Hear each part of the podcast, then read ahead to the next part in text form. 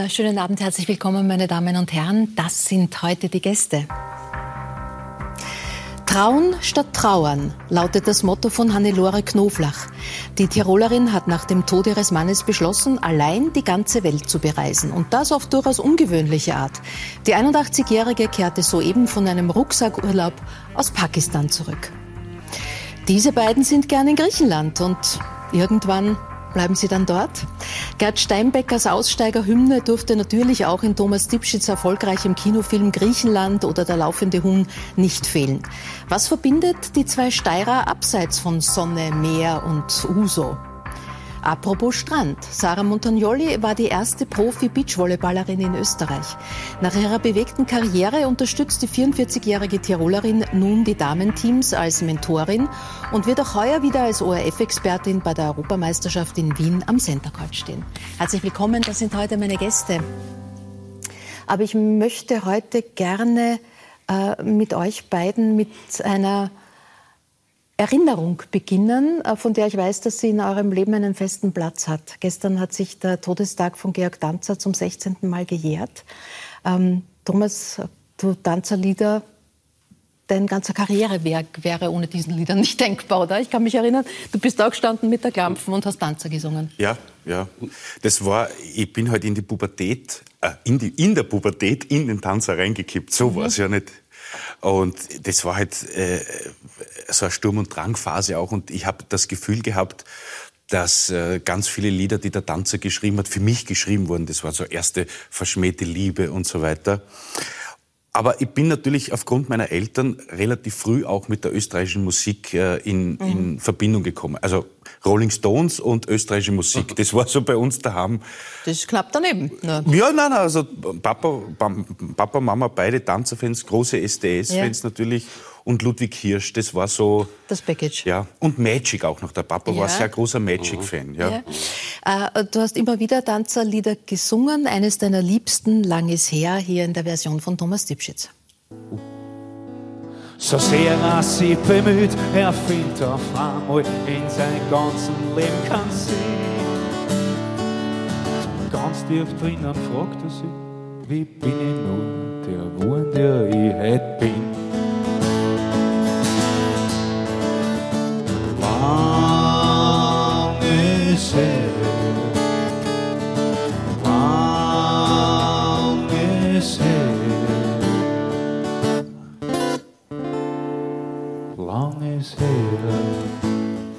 Lang ist her, ja. gemeinsam mit Uli Bär, dem wunderbaren Uli Bär, einer der beständigsten und großartigsten Gitarristen. Der Keith Richards in unserem, Österreich. Der Keith Richards von Österreich, kann man so sagen.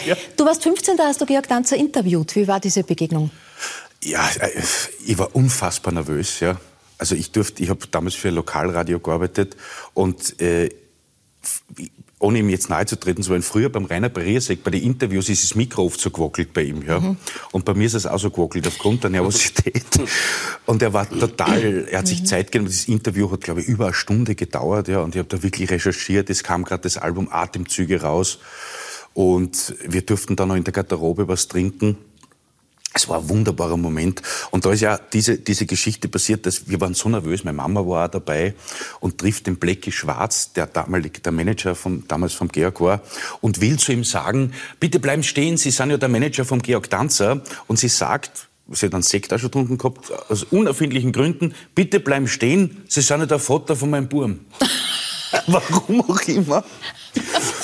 Das war ein Eisbrecher. Ja, das, muss ich das kann ich mir vorstellen. oder? Vielleicht waren es doch, oder war es eine Flaschen, ich weiß nicht mehr. Ja. ja. Äh, äh, du hast, ähm, es gibt ein gemeinsames musikalisches Projekt, ein Lied, äh, Alt und Jung, äh, mit Wolfgang Ambros, dem Willi Residaritz und dem Georg Danzer und dir, dass du auf deine aktuelle CD 44, die ja gewissermaßen eine Werkschau ist, draufgetan hast. Warum? Mhm.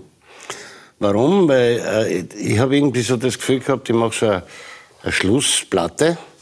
Was nicht heißt, dass die letzte ist, weiß man nie, aber ja. jetzt war die Situation so und da wollte ich so Meilensteine, mhm. für mich Meilensteine drauf haben.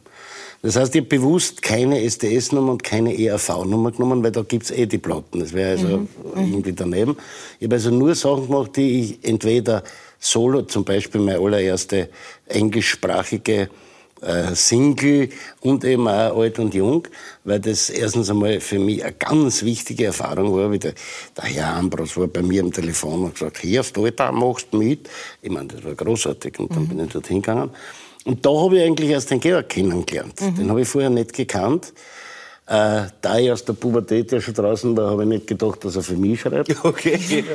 und äh, ich habe aber immer sehr, sehr geschätzt, was der Georg Danster gemacht hat. Und äh, diese Bekanntschaft hat dann ist nicht zu einer großen Sache geworden, aber wir haben immer wieder Kontakt gehabt und das war immer sehr erfreulich. Ja.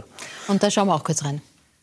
Du glaubst, du hast es in der Hand, kann sein, dass das nicht stimmt.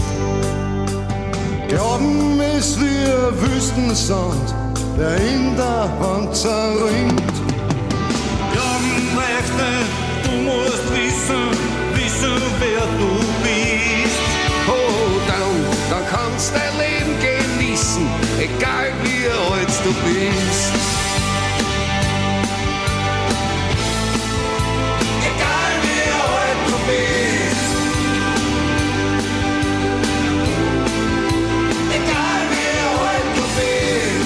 Dich solche Aufnahmen sentimental und wehmütig oder froh, dass sie stattgefunden haben? Ja, ich neige ein bisschen zum, äh, äh, zum Sentimentalwerden jetzt mit zunehmendem Alter, mhm.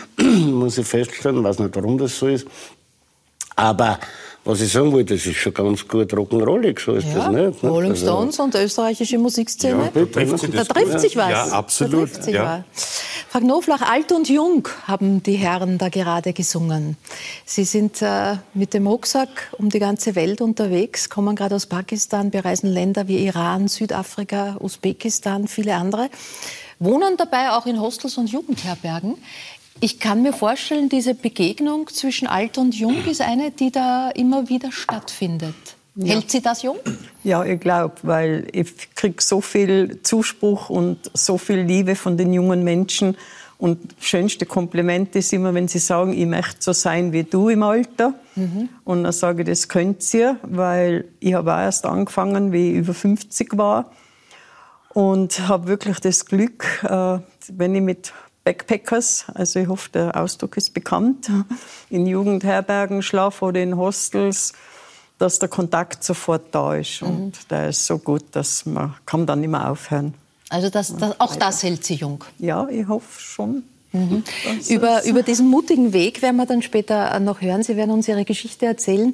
Sarah, gibt es eine, eine Playlist im Leben einer, einer Sportlerin oder wie wichtig ist eigentlich Musik auch vor einem Match oder so? Ah, ist extrem wichtig. Ja. ja. Eher wahrscheinlich nicht das Nachdenkliche, sondern Na, schon so zum Aufpushen eher. Ja. ja. Also es gibt auch viele Spieler, die halt die eigene Playlist so vor. Ähm, man sieht manchmal die Sportler mit die Kopfhörer oder so. Mhm. Ähm, aber sonst, zum Beispiel, ja, man sieht es eh in Wien immer beim Turnier, da, also die DJs, was die da machen und nehmen 5.000, 6.000 Leute einfach mit und alle klatschen im Rhythmus. Also Musik ist extrem verbindend und auch sehr pushend. Mhm. Was, mhm. was, ist, was war auf deiner Playlist drauf? Ähm, ja, prinzipiell eh die Songs, die dann die DJs in Wien spielen, man, man verbindet da gewisse Emotionen mhm. und ähm, dann haben und die kommen immer auf so neue Sachen drauf an.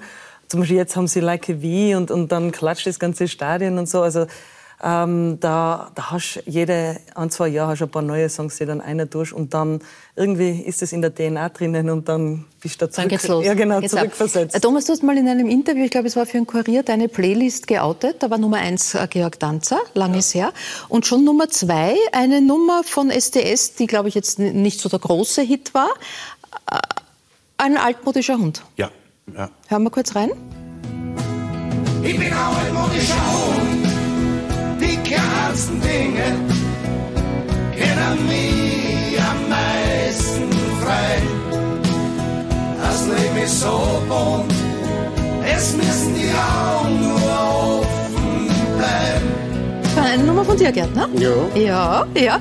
Ähm, ist ja interessant, erst der Georg Danzer, jetzt äh, Gerd Steinbecker, STS. Nummern, die so eine gewisse Farbe haben, eine gewisse Nachdenklichkeit. Du hast gerade vorher was Schönes gesagt, du hast dieses Gefühl, die sind für mich geschrieben mhm. worden. Ist, ist das sozusagen in der Musik dein, dein Elixier? Ja, schon. Also mich hat, mich hat Musik immer interessiert, die, die mir was erzählt, ja, oder die Geschichten erzählt. Und ich meine, gerade SDS und der Georg, so Paradebeispiele, also in, in, in England sagt man, oder in Amerika die Storytellers, ja, Ja, das die, die, dir- Begriff, ja. die dir Geschichte erzählen in Verbindung mit der Musik. Ich finde es aber sehr interessant, dass gerade bei so einer Nummer wie äh, ein altmodischer Hund, dass, dass die Nummer für mich mitgewachsen ist. Also ich habe die natürlich gehört als Jugendlicher und die hat mich als Jugendlicher bei weitem nicht so berührt, wie sie mich jetzt berührt. Ja? Weil natürlich, ich, weiß, man sieht mir nicht an, aber ich bin auch schon 40. Bald, bald, bald. Ja. Und jetzt, also weißt du, wie man, jetzt, jetzt, jetzt kann ich mir die Nummer schon einfach viel, viel besser anziehen. Und ich merke einfach, wie richtig so viele Zeilen in dieser Nummer sind für mich. Ja? Bist du ein altmodischer Hund? Absolut, ja. Das würde ich schon so sagen. Also ich mache mir kaum Gedanken über, wenn jetzt so über Kleidung oder irgendwelche Trends, die gerade in sind. Ja. Es muss praktisch sein und mir muss gefallen. Ja. Und ich fand es auch lustig, äh, ähm, dass viele Dinge über meine Dinge, die ich mache, auf der Bühne, ja, oder im Film und so, dass sie sagen, die sind so altmodisch, wie du das machst, ja, so wie wir das vor 20 Jahren gemacht haben. Was, ja, was aber ein paar sagen, finde ich aber auch schon wieder gut. Ja. Ist aber so passiert. Ja. Gerd, gibt es Nummern, auf die du besonders stolz bist? Nein, ich habe immer eine Arbeitsbeziehung zu meiner eigenen Arbeit gehabt. Ich, ich kann nicht mehr vor, vor der Box sitzen und meine Stimme bewundern, das geht nicht. Äh, ich, ich weiß aber, dass welche dabei sind, die besser gelungen sind als andere. Es gibt eine Nummer, die heißt Das Meer. Die ist überhaupt kein Hit gewesen oder nie irgendwie. Äh, da, da denke ich, da die habe ich jetzt nach langer Zeit einmal gehört und gesagt, das ist so wild geschrieben. Wirklich interessant. Ja. Aber grundsätzlich äh, bin ich kein Selbstbewunderer, das kann ich nicht. Das, Na, nicht Selbstbewunderer, aber ich meine, es sind ja dann eben oft, du sagst gerade Erfolg ähm, oder Chartplatzierungen sind ja jetzt nicht das persönliche Kriterium, ne? Nein, nein. Wie, wie man, äh, welche Nein, Beziehung man zu einer, zu einer. Gibt es welche, die schlecht behandelt wurden? Na, ich, ich würde eher so sagen, was, was für mich jetzt bei, der, bei den Soloaktivitäten, Ja. die ja wirklich sehr gut funktionieren, äh, das wirklich Schöne ist, wenn in der ersten Reihe Bregenzer Festspielhaus jetzt erst passiert vor einem halben Jahr, drei 15-jährige Mädels sitzen, die jede Zeile singen. Kann ich nicht, nicht? ich habe mein Heftel. Äh, Und das, das sind so Momente, wo man denkt, boah, da- du hast was, du hast was Sinnvolles gemacht. Das, das Grundgefühl, das ist schon klasse. Ja. ne? Und genau dieses Grundgefühl ist natürlich, hat, trägt eine Nummer in sich, die, die euch beide aktuell auch verbindet, die in deinem Film Griechenland nicht fehlen durfte. Wir dürfen da in die Schlussszene hineinschauen, ohne den Plot zu ver verraten. Irgendwo in Griechenland, jede Menge weißer Sand, auf mein Rücken nur deine Hand. Nach zwei, drei Wochen hab ich's gespielt. Ich hab das Lebensgefühl dort inhaliert. Die Gedanken drehen sich um. Was aus wichtig war, ist jetzt ganz dumm. Du sitzt bei einem Olivenbaum und du spürst dich mit einem Stamm. Es ist so anders als daheim. Und irgendwann bleib ich dann dort. Da soll es liegen und stehen, geht von daheim für immer fort. Darauf gebe ich dir mein Wort, wie viel Jahre auch noch vergehen. Irgendwann bleib ich dann dort.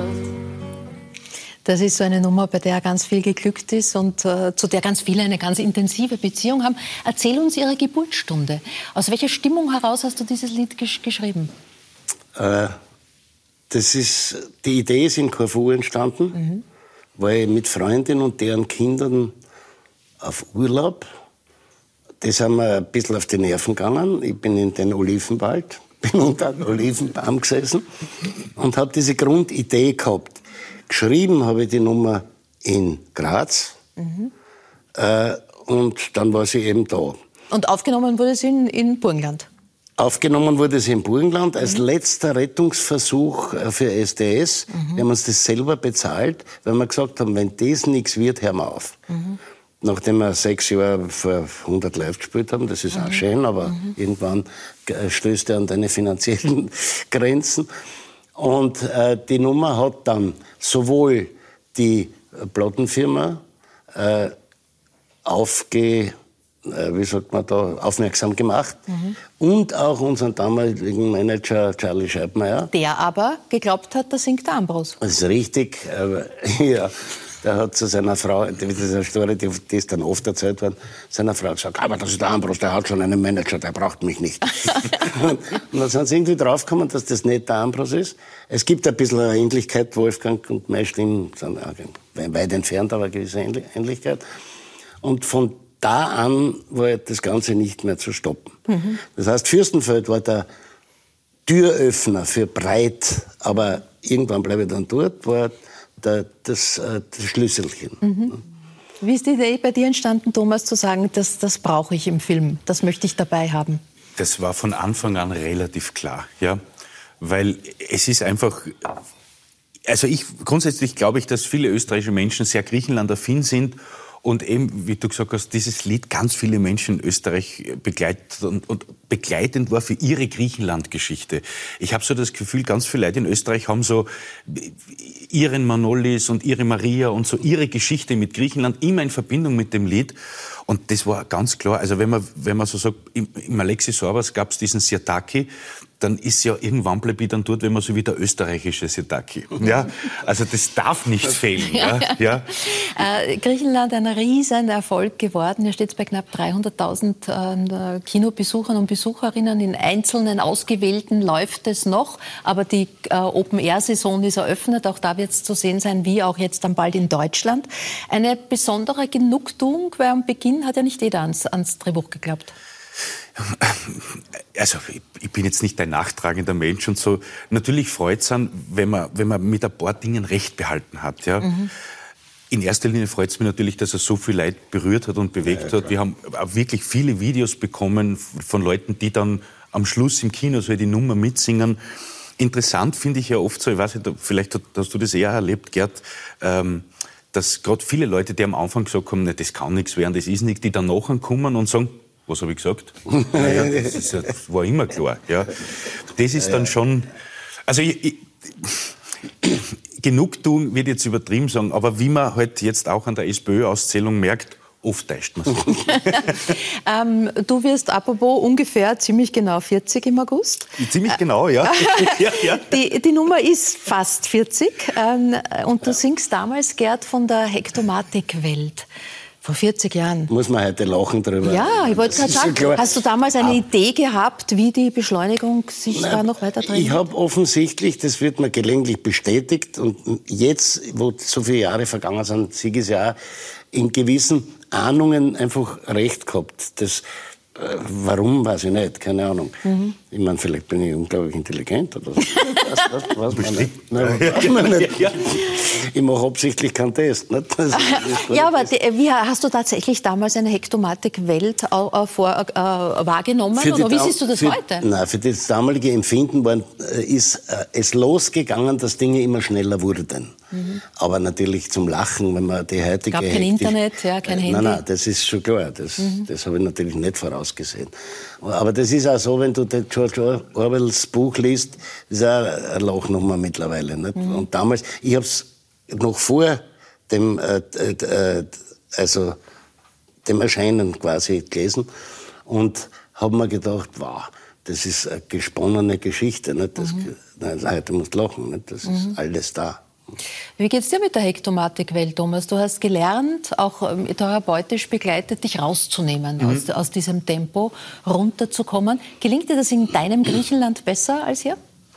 Ja, natürlich. Ich meine, wenn ich äh, nach Griechenland reise, dann hat's natürlich immer noch so ein bisschen Urlaubskomponente dabei. Ja, obwohl es schon mittlerweile so schon ein bisschen ist wie Heimkommen. Aber es gibt einfach keine Verpflichtungen dann dort. Ja. Und das gelingt mir mittlerweile schon sehr gut, dass man ohne Pläne in einen Tag reingeht. Ja? Dass man aufsteht in der Früh, einen Kaffee macht, einmal sitzt. Oder später Oder aufsteht. später aufsteht oder gar nicht aufsteht und so ein bisschen ins Meer schaut. Ja. Also mir macht schon fast einen Stress, wenn ich weiß, ich bin jetzt zwei Wochen dort und es gibt einen Termin, ja, dass ich einmal in die Stadt fahren muss aufs Amt wegen irgendwas. Ja. Das zögere ich dann auch schon immer so aussehe. Ja. Ich versuche es oft mitzunehmen nach Hause, das gelingt nicht immer. Ja. Aber grundsätzlich muss ich sagen, bin ich schon grundruhiger geworden. Ja. Also in jungen Jahren war das halt auch, was den Beruf betrifft, da war halt ein großer Ehrgeiz auch dabei und man wollte halt spülen und spülen und spülen und spülen. Und man wollte sich halt allen recht machen. Und das sehe ich mittlerweile auch differenzierter. Ja. Also, was, wenn man mal so seine eigene Arbeit reflektiert und irgendwann einmal draufkommt, okay, man ist kein Intellektueller, sage ich jetzt einmal, ja, sondern man ist halt das, was man ist. Ich sage ja immer gern, so ein Guckerutz-Philosoph, ja, ja, dann verlasse ich mich auf das, was ich kann und versuche da nicht irgendwie mit der krampfhaft an irgendwas zu orientieren, was ich nicht bin. Ja. Äh, Sarah, Sportler, gerade Spitzensportler und Sportlerinnen, da gewissermaßen einen Vorteil auf dieses sich fokussieren können, alles andere draußen lassen können, ähm, auch wieder, egal ob Sieg oder Niederlage, wieder runterkommen. Hast du da bessere Strategien?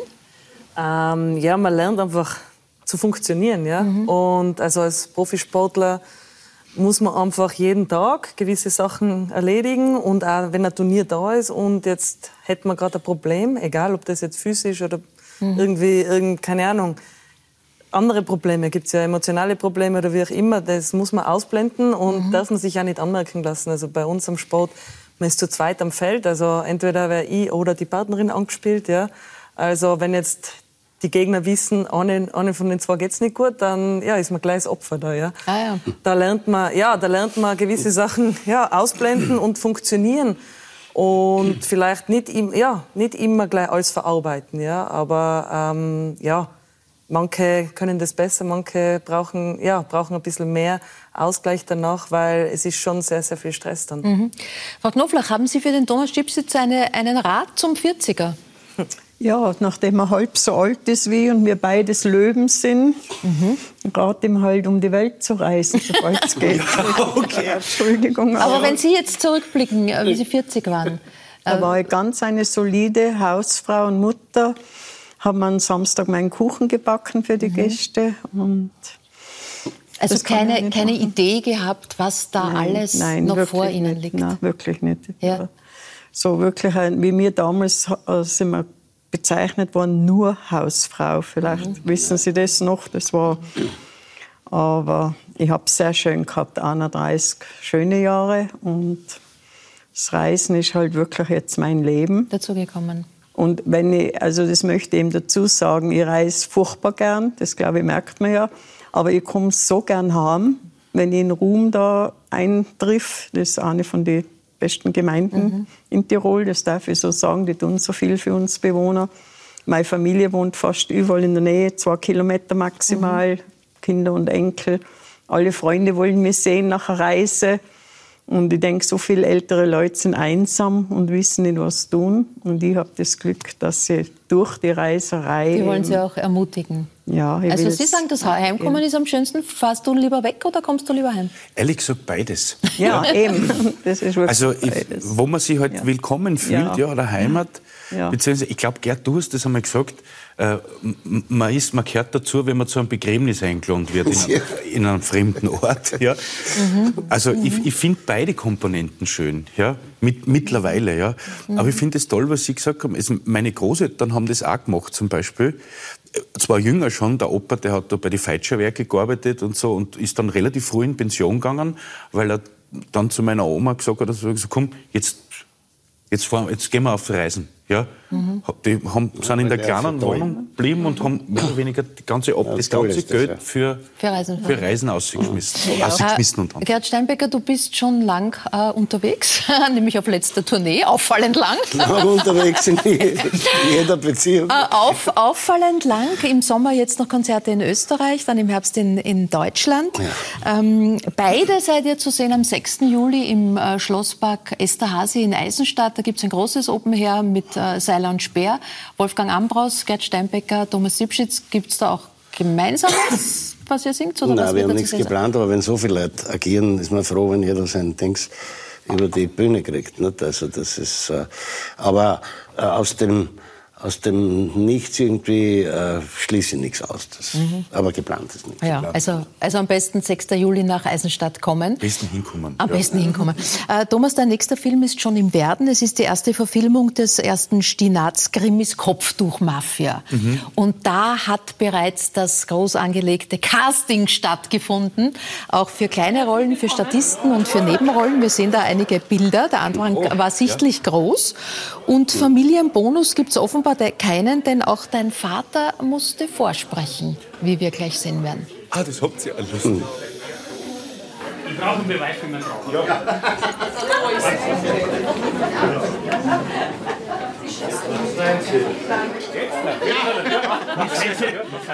Thomas Schwipsitz, Und wie alt?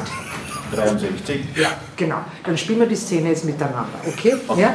Übrigens, das Pickel ist auch angelaufen. Das ist gut, dann fahre ich morgen, zum Wagner in die Werkstatt. Na, vielleicht besorgen Sie sich einmal eine neue Hülle für den Ausweis da. Das ist auch gut, das mache ich auch gleich morgen. Danke, super, perfekt. Kriegt er die Rolle? Ich weiß es nicht. Jetzt, wo ich es sehe, habe ich mir gedacht, müssen wir noch mal einladen. Äh, Du hast schon einige, einige Filmrollen vorzuweisen, Gerd, aber es waren eher kleinere. Wesentliche. Also bis Hollywood ist es nicht, mein Ruf nicht Knapp durchgedrungen. daneben, ja. Nein, ich habe vor 40 Jahren oder 50 Jahren vom Derek einen Polizisten spielen dürfen Ja. in München. Mit entscheidenden Textstellen. Mit der entscheidenden Textstelle, äh, nachdem wir den Nebelmörder gefangen hatten. Ja. Lacht. Ja, den Nebelmörder. Nebelmörder haben wir gefangen und ich war äh, äh, äh, bös äh, meinende Vermuten wegen meinem Schnauzer, war ich Polizist, weil das irgendwie wild ausschaut oder so. Und dann habe ich nach der, nach der Jagd, nach dem Nebelmörder mein, mein Halfter abgelegt mit Ja. der Pistole, dann habe ich Zigaretten rausgeholt und dann habe ich zum Kollegen gesagt, du auch. Dieser Text hat sich gesteigert in Griechenland zu. Ja, da, da hat mir die Regisseurin vier Worte versprochen und dann habe ich gesehen, bei der Premiere zwei wurden ausgeschnitten. Das waren aber technische Probleme. Das muss was, so ja. sein, ja. Und das habe ich dann ich mich beschwert bei der Regisseurin Ja. und habe gesagt, ich habe allen erzählt, ich spreche vier Worte. Ja, und jetzt sind Und jetzt spreche ich nur zwei. Hat sie gesagt, du passt aber genau auf. Also, die hat das schon ganz bewusst gemacht. Kannst du ja. die zwei noch? Na, was war's? Ja, ha Hallo Dulcinea, habe ich gesagt. Ja. Du auch da und der zweite Teil ist weg. Aha, also, Also nur nur Hallo Hallo Dulcinea. Dulcinea. Hallo Dulcinea, gut. Also Griechenland anschauen. Äh, Frau Knoflach, Ihr schauspielerisches Talent, ähm, das äh, zeigen Sie auf TikTok. Da sind Sie sozusagen Oma Hani äh, von der Tirol-Werbung, vom Tirol-Tourismus entdeckt worden. Wie kam es denn dazu? Ja, das weiß ich selber nicht. Ich bin so erstaunt. Ähm, ich glaube, das ist dadurch gekommen, dass ich eben äh, junge Leute kennengelernt habe von Landscape. Das ist unsere Filmfirma. Und die haben mich dann einfach gefragt und ich habe gesagt, ja, in meinem Alter, wenn ihr glaubt, dass ich das kann. Und habe dann jetzt, äh, wir haben dreimal miteinander schon gedreht. Nächste Woche das vierte Mal. Na, diese Woche schon. Und die jungen Leute sind eben alle so nett und so hilfreich und helfen mir. Und ich habe gedacht, wen interessiert das? Äh, 81-Jährige in TikTok, weil für mich ist TikTok was für Junge. Ja. Aber wir haben viele Klicks und viele positive Meldungen. Und da bin ich ein bisschen stolz, weil Das denke für ich. Tirol die Werbung machen. Wer es noch nicht kennt oder sich jetzt erst auf die Suche macht, ähm, so schaut die TikTok-Oma Hani aus, die da nicht ganz ernst gemeinte Fragen beantwortet. Ja, genau. Kann ich mit Adiletten auf den Gipfel? Na, jetzt wirklich nicht. Am Berg braucht es eine funktionale Kleidung. Ich hab da mal einen Fashion Hall für euch. Sagt man das jetzt bei uns? Nummer eins, die typische Wanderung. Eine Regenjacke. Aber nicht so ein hippes Ding. Ein festes Schuhwerk und eine Verpflegung. Und natürlich mein Gingerie. Ist aber nichts passiert. Nummer zwei, der Klettersteig. Natürlich ein Helm und ein Klettergeschirr. Die richtige Technik will gelernt sein. Für mich kein Problem. Nummer drei, die hochalpine Wanderung. Ganz wichtig, checkt vorher bitte das Wetter und nehmt bitte schön jemand mit. Also Funktion vor Style. Und Adiletten am Bergsee, im Urlaub oder in Berlin tragen. Schon schön bei Ihnen. Vielen Dank. Schreibt mir einen Kommentar. Ich freue mich. Haben Sie davor überhaupt gewusst, was TikTok ist? Na, Leider nicht, weil ich habe also weder äh, Instagram noch Facebook, haben meine Enkel alles für mich. Und ich bin also ein bisschen stolz, genauso wie ich stolz bin, dass ich bei Ihnen sein darf, bin ich jetzt stolz, dass das TikTok äh, ziemlich weit umkommt. Und ich freue mich eben, ich hoffe irgendwann mit meinen Reisen, dass die dass die auch so weit umkommen wie TikTok, weil ich glaube, mhm. über das Reisen wissen die Leute nicht so viel. Nicht so viel Bescheid. Ja, Sie ja auch Reisen. nicht, haben Sie selber gesagt. Bis, bis 50 äh, ja, waren Sie. Sie haben selber gesagt, brave, brave Hausfrau, ja. ähm, in aller Wertschätzung für diesen ja. Beruf. Ja. Ähm, dann ist Ihr Mann gestorben. Ja. Und noch dazu auf eine sehr traumatische Art und Weise. Sie, Sie selber waren die Autofahrerin ähm, ja. und er am Beifahrersitz als dieses äh, Unglück passiert ist. Und Sie haben aber aus dieser traumatischen, schlimmen Situation sehr bald gesagt, ja. Sie. Das Leben geht weiter. Da habe ich immer weiter. gesagt, meine Tochter hat ihr Kind erwartet noch eins und äh, da, hat man, da darf man nicht denken, dass man selber nicht mehr leben will. Man muss leben wollen und das habe ich dann wirklich wollen, schon für die Familie. Und wie ich dann das erste Mal um die Welt gereist bin, nach dem Tod von meinem Mann, ja. vier Monate allein, dann habe ich gemerkt, äh, das ist einfach, das lenkt ab. Man hat keine Zeit, traurig zu sein oder nachzudenken. Man muss schauen, wo schlafe ich, wie komme ich weiter. Und im Laufe dieser fast 30 Jahre jetzt, ähm, gerade weil Sie Pakistan erwähnt haben, ich werde von der Straße weg mit heimgenommen, darf bei den Leuten schlafen, essen, sie führen mich herum. Also es wird von Mal zu Mal schöner mhm. und interessanter und un unwahrscheinlich manchmal. Also ich kann mhm. selber nicht glauben, was mir immer passiert. Äh, Schöne äh, und traurige Sachen. Dafür muss man schon auch mutig sein. Haben Sie diesen Mut erst gelernt? Nein, ich habe nie Angst. Vor was soll man Angst haben? Mhm. Es ist, wie man den Leuten entgegenkommt, glaube ich, so kommen sie halt. Ich habe jetzt in den 29 Jahren, außer dass mein Rucksack in Chile gestohlen worden ist, nicht einmal eine, eine schlimme Situation gehabt. Mhm. Sogar in Pakistan haben mir die Männer jetzt alle um Foto gefragt. Das habe ich nie erwartet. Also wirklich, weil man gesagt hat, red ja nie einen Mann an. Ja. Die haben mich immer gefragt um ein Foto. Im Iran, überall war das so. Ja, wobei man dazu sagen muss, die Art des Reisens und auch die Auswahl der Länder hat sich noch einmal deutlich verändert. Ja, und das ja, war wieder ein Schicksalsschlag. Ja. Es ist sehr überraschend, ihr 24-jähriger Enkel gestorben. Und danach haben Sie die Entscheidung getroffen? Ja, habe ich überhaupt keine Angst vor gar nichts. Ich gehe ins ja. Risiko. Ich, ja. ich, bereise auch Länder, wo alle gesagt haben, uh, ja, lieber nicht. nicht. Sie nach Pakistan, in den Iran, wo man als Frau heute wahrscheinlich schwer überhaupt alleine hinfahren würde, nach Usbekistan und, und, und. Warum hat diese Erfahrung des Todes Ihres Enkels so diese Risikofreude? Weil ich sicher bin, dass eine Oma vor Wolke sitzt und auf mich schaut und aufpasst auf die Oma mhm. und mit den Karakorum Highway überstehen lässt. 16 Stunden im Auto, den gefährlichsten Weg der Welt. Also man sagt die gefährlichste Straße der Welt. Mhm. Aber es, das wiegt alles. Ich darf ich ganz kurz eine wunderbare Geschichte erzählen. Ich war im November 21 in Sibirien, einen Monat, weil ich habe außer Reisen, Skifahren und Oper ist mein Hobby. Mhm. Und da bin ich in Novosibirsk 20 Mal in die Oper gegangen, mhm. bis sie mich gefragt haben, was ich da tue. Und dann haben sie mich durchs ganze Opernhaus geführt. Und der Maestro Jurowski, sehr bekannter Dirigent, Sie ja. werden ihn auch kennen. Mit dem Sie mittlerweile sich angefreundet haben. Na, so schreibt mir vor einer Woche, ja. er dirigiert in Turin, wo ich kommen will. Er ladet mich ein. Jetzt war ich letzten Donnerstag in Turin und haben mir die Butterfly unter seinen Dirigat ja, angehört. Stell dir vor. Stell dir vor. Wobei, Sie reisen ja jetzt nicht luxuriös irgendwie, sondern Low Budget. Low, Low Budget. budget. Ähm, heißt was genau? Ähm, billige Gästhäuser. Ja. Autostopp viel, wenn es geht. Also da spart man sich das meiste. Bleiben Leute stehen? Natürlich. In Iran haben sie von der Straße weg aufgelöst, aufge, wie sagt man, aufgenommen. Also man sieht eh die Bilder da. Ja. Und da, da spare ich mir wirklich viel Geld. Mhm. Und zum Essen wäre ich oft eingeladen. Und eben privat jetzt äh, zum Schlafen in viele Länder, ganz egal, Usbekistan oder. Mhm. Ähm, Gerd, hast du eine Autostopp-Erinnerung? Nein. Bist du je gestoppt oder hast Stopper mitgenommen? Na, bin ich schon. Ich bin äh, als, ich schätze mal 16, 17 kein Führerschein. Hm? Ja. Mhm. Wollte nach äh, Italien einfach fort. Und dann hat mir einer mitgenommen also bei Autostopp. Der hat dann meine Mutter angerufen, dann haben sie mich in Davis festgehalten, bis meine Mutter wieder da war. Also ich, ich habe dann aufgehört zum Autostoppen und habe das irgendwie anders erledigt, weil es war sicherer. Ja. Wobei, wenn ich da zuhöre, ich, ich meine, das ist ja eine Spaßstory, die, Ja, ja, mit irgendeinem Jugendlichen passiert. Aber da kann man sich, ich bin jetzt 70, ne, da kann ich mich freuen auf die nächsten zehn Jahre. Ja, ja, das geht.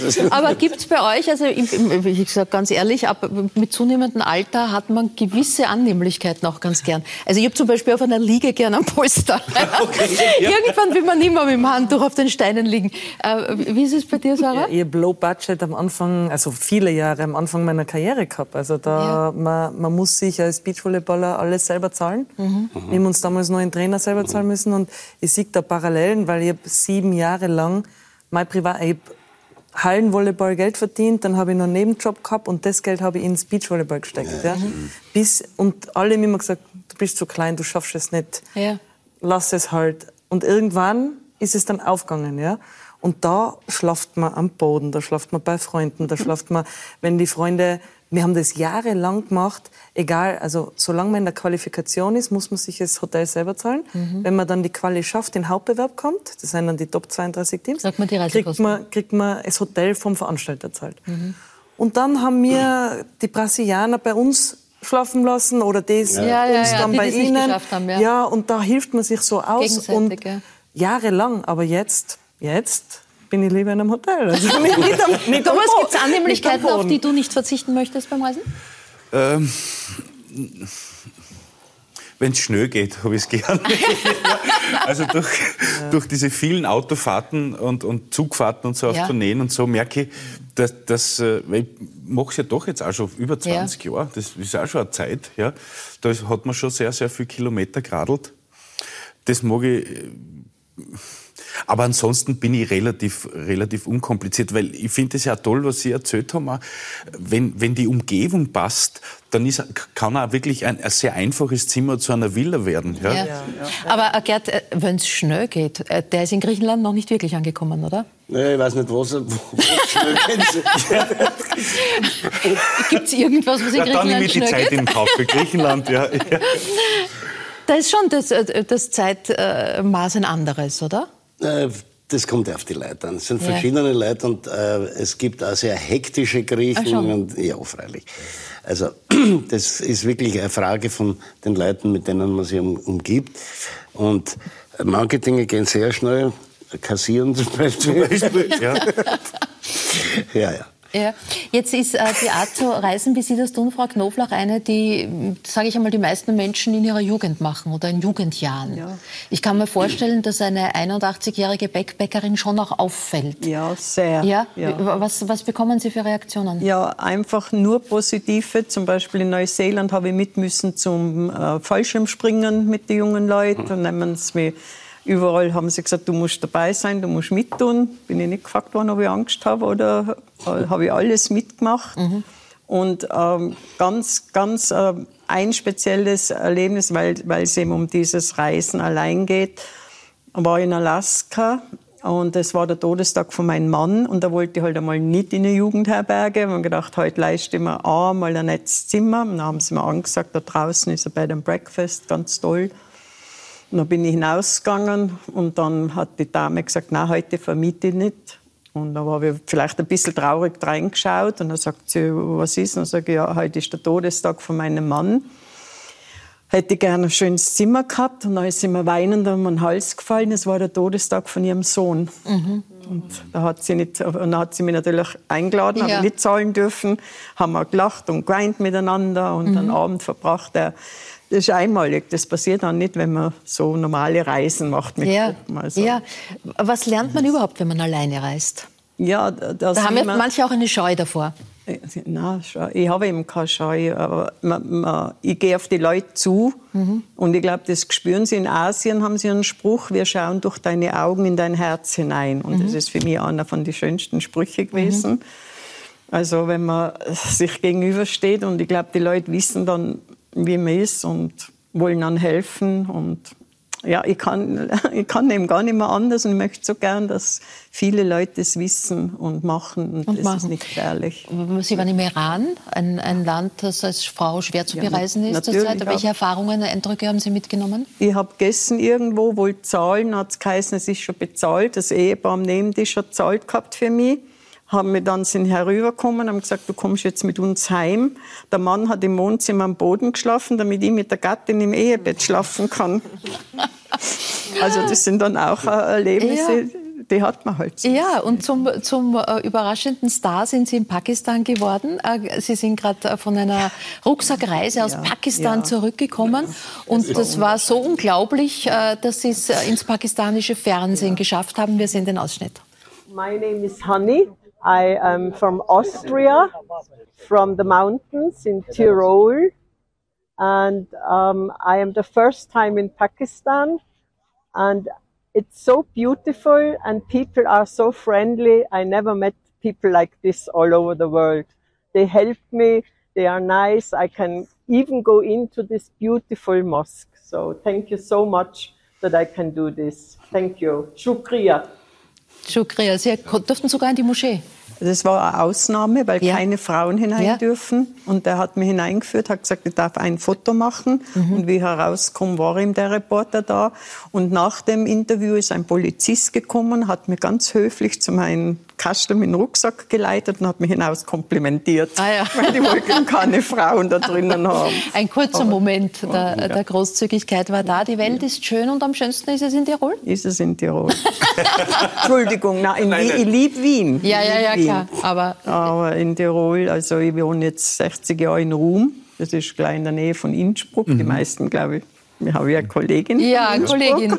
Ja. Und es ist einfach, da bin ich am liebsten. Ja. Sarah, du bist als. Spitzensportlerin natürlich viel unterwegs gewesen auf der ganzen Welt. Ja. Dann privat eine Zeit lang zwischen Australien, Brasilien und Österreich gependelt. Jetzt in Tirol angekommen. Braucht es das dann auch mal, dass man irgendwann mal wo ist? Ja, ähm, also Innsbruck war eigentlich immer so Heimkommen, meine Heimat und so weiter. Aber ja, die Welt, wie die Hannelore schon sagt, Hanni, ähm, bietet extrem viel. Und ich finde, man, man lernt extrem viel. Ja? Und wenn man mal rauskommt, wir haben halt alle, wir wachsen in unsere Boxen auf und das ist richtig, das ist falsch oder wie auch immer. Also für mich hat sich da schon der Horizont geöffnet durch das Reisen. Ich habe auch in Brasilien, wir haben immer Trainingslager in Brasilien gehabt, habe ich bei, bei Leuten gewohnt, damit ich nicht so viel zahlen muss. Ja, weil wir waren da drei Monate drüben, ja, in Jänner, Februar, März.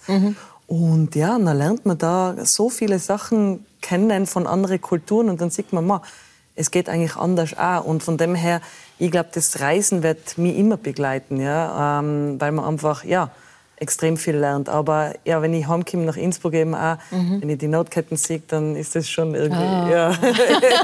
Wobei die Hannelore ist in, in Graz geboren. Also da gibt es auch eine steirische Achse. gell? Aber weil, weil, weil jetzt die Nordkette erwähnt wird, ich darf erwähnen, ich war voriges Jahr 66 Mal oben Skifahren, ja. habe einen Rekord aufgestellt und das Personal oben ist einmalig. Die Männer halten man Lift an, damit ich leicht einsteige und wir fahren gratis Ja. über Ja, 8 super. Ja, das ist natürlich super. Das, Ja. Schöner kann es nicht sein. Das sind schöne Aussichten. Das sind ne? Aussichten. Kann man das so Und sagen? Ob uns das einmal gelingt, oder dass wir privat, wo dass sich der Ehemann am Boden legt und du darfst ins Bett zur Frau.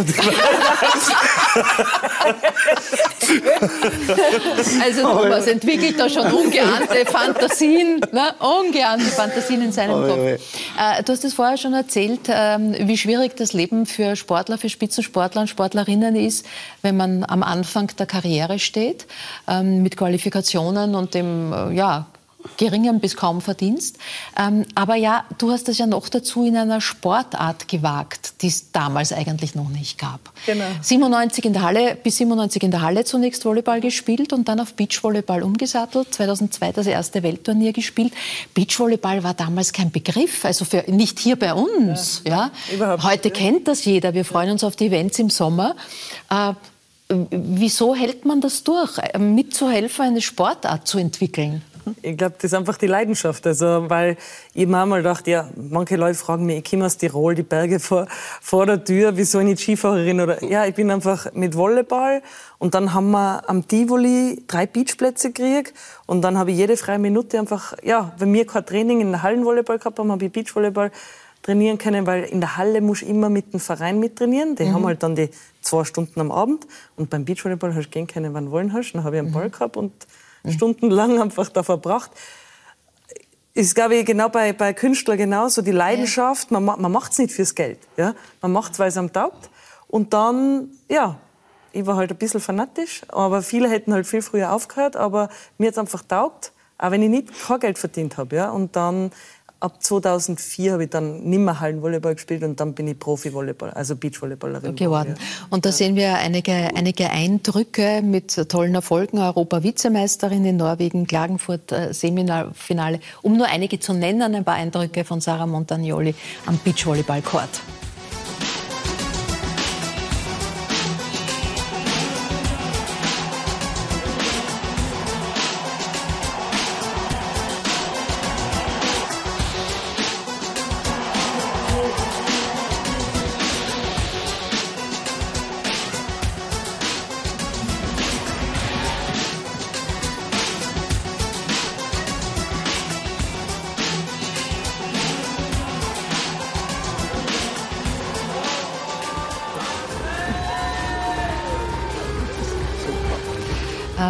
Ihr habt es damals so gescha ge- ge- geschafft, dass Mr. Beachvolleyball Hannes Jagerhofer nackt äh, rund um den Stephansdom flitzen musste. Wie kam's?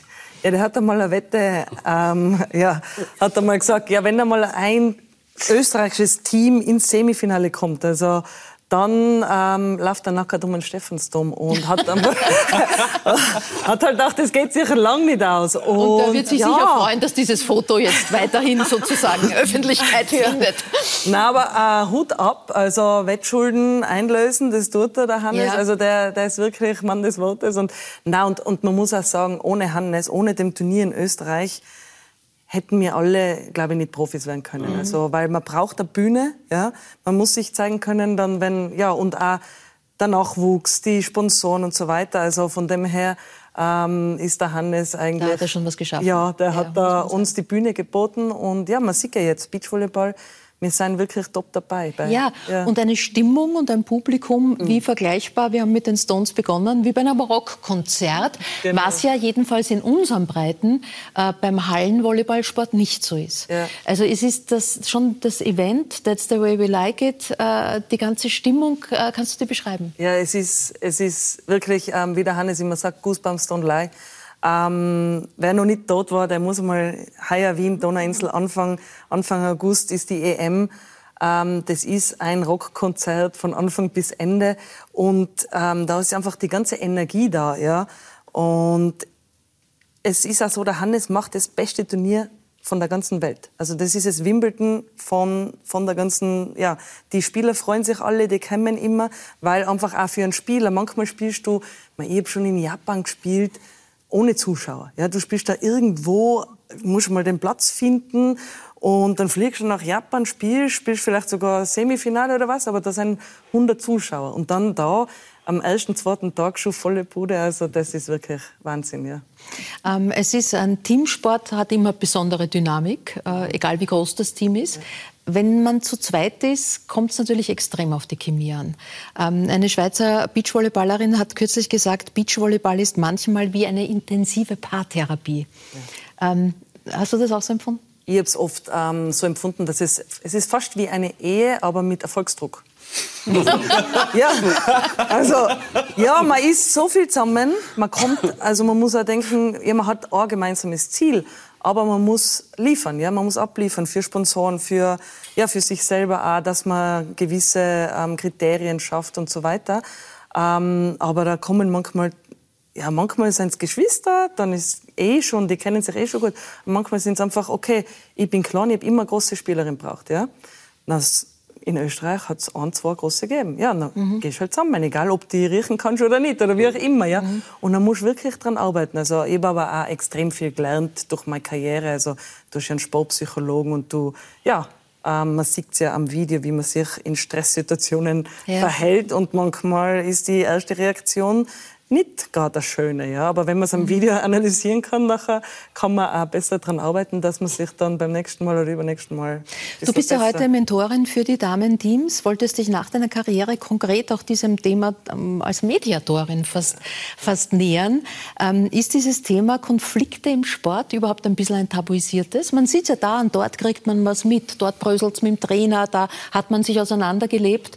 Ähm, gehört da genauer hingeschaut? Ja. Die gehören ja wahrscheinlich auch dazu, die Auf- gehören ja in irgendeiner Ich finde Form. auf jeden Fall. Von dem her, ähm, ich habe Mediator- und Konfliktcoach-Ausbildung gemacht, eben äh, danach auch neben dem Sportstudium, weil mich das einfach extrem interessiert hat. Ich glaube, es gehört auf jeden Fall dazu.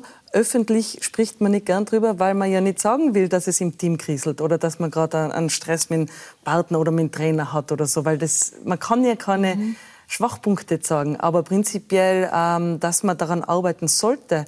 Und ja, wenn, wenn einmal was nicht passt oder wenn man merkt, man, es läuft ein bisschen unrund, dass man, ich finde, das an, hat einen großen Anteil an, vor allem wenn die knappen Partien kommen, an, an einem Sieg und einer Niederlage.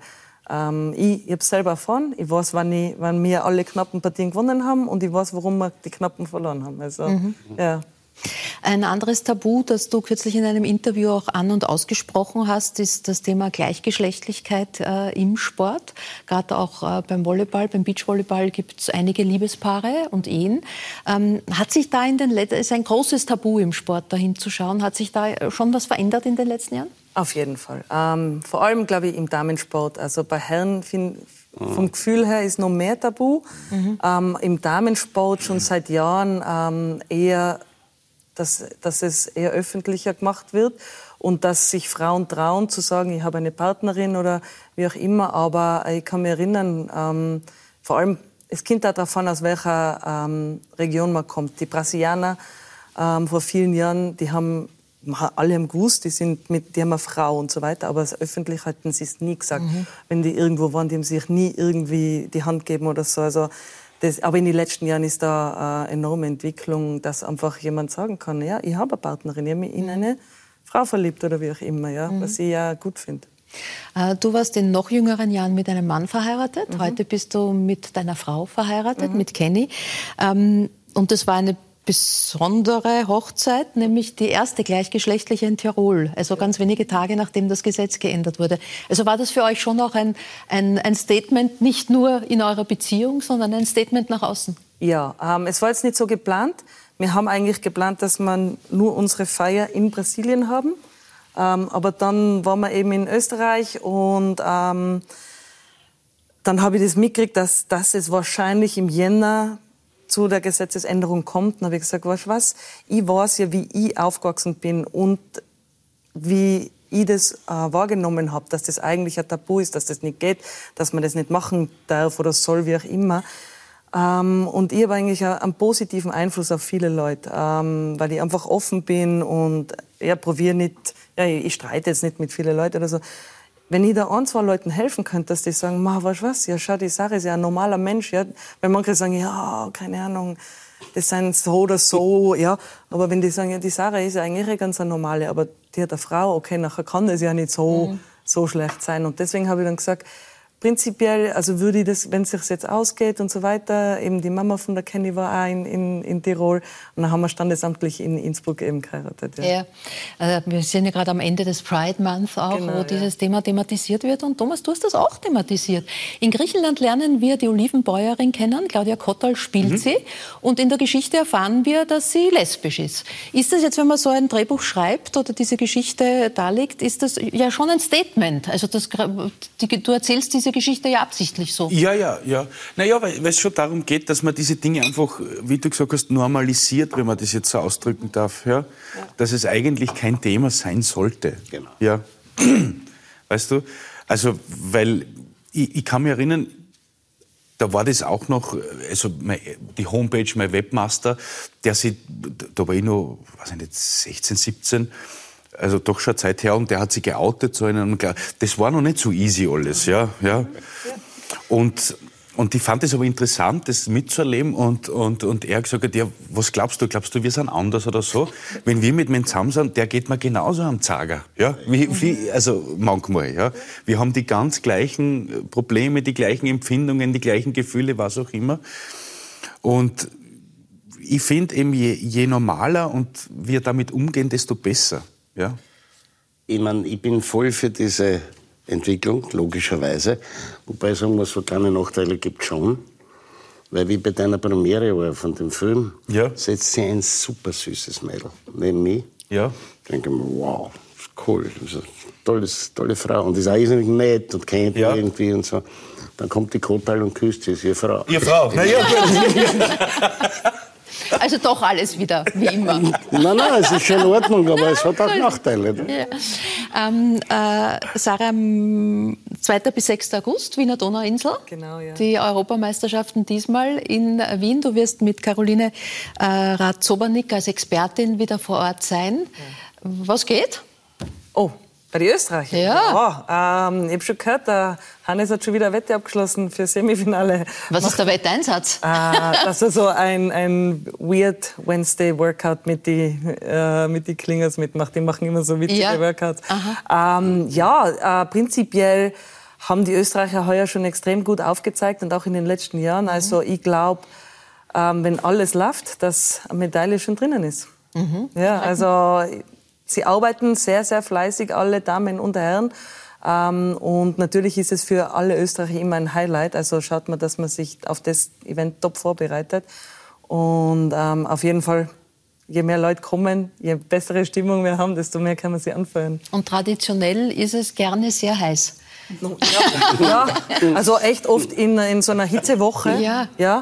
Aber besser wie Regen, muss, Ja. ich, schon, muss ich echt dazu sagen. Ja, wobei man fragt sich, bis zu welchen Temperaturen kann man am Sand überhaupt spielen? Also ich habe da schon, ja, vor allem im Sand ist so so ein Hitzekegel. Also Ja. ich hab schon bei Mhm. über 50 Grad, also Yes. habe ich schon, ja, Ja. waren wir in China im Semifinale und da, da kommt kein Wind oft ein oder so. Mhm. Ähm, ja, das ist dann, das wird grenzwertig. Gibt es irgendwelche Tricks? Kühlt man die Fußsohlen ab? ja, ähm, man hat dann äh, Handtücher ähm, in, also so Eis. In, mit Eis und so weiter reingelegt und die tut man sich dann am, am Nacken oder kaltes Wasser drüber. Schaut, dass man natürlich genug ähm, Wasser trinkt und, und so weiter oder ein, paar, ja, ein bisschen äh, Salze oder was in die Wasser, ins Wasser rein. Äh, aber man muss ja, man trainiert ja auch darauf hin. Also es sind ja alles Top-Athleten, das ist der Beruf. Ähm, und man trainiert ja oft mehr, als wie man dann, man spielt ja dann maximal eine Stunde und dann kann man wieder auffrischen und so weiter. Von dem her, wenn das Ja, dann toi, toi, toi. Wir werden nicht nur auf die Athleten und Athletinnen, sondern auch auf deine Expertise schauen. Okay, ja, ich, ich freue mich immer. Das ist immer super. Dankeschön, sage ich meinen Gästen heute. Danke für eure Zeit, für Einblicke in ganz besondere Lebenswege und Betrachtungen. Danke für Ihr Interesse. Nächstes Mal äh, feiern wir dann hier Geburtstag. Chris Lohner, Fernsehikone, wird 80 und ihre Schulfreundin Margit Fischer, Gattin des Altbundespräsidenten, ebenso. Es gratulieren der Philosoph und Schriftsteller Franz Schuh und Monty Python Mastermind Toni Matusic. Warum gerade die beiden, das werden wir dann erörtern. Bis dahin auf Wiederschauen, für heute gute Nacht.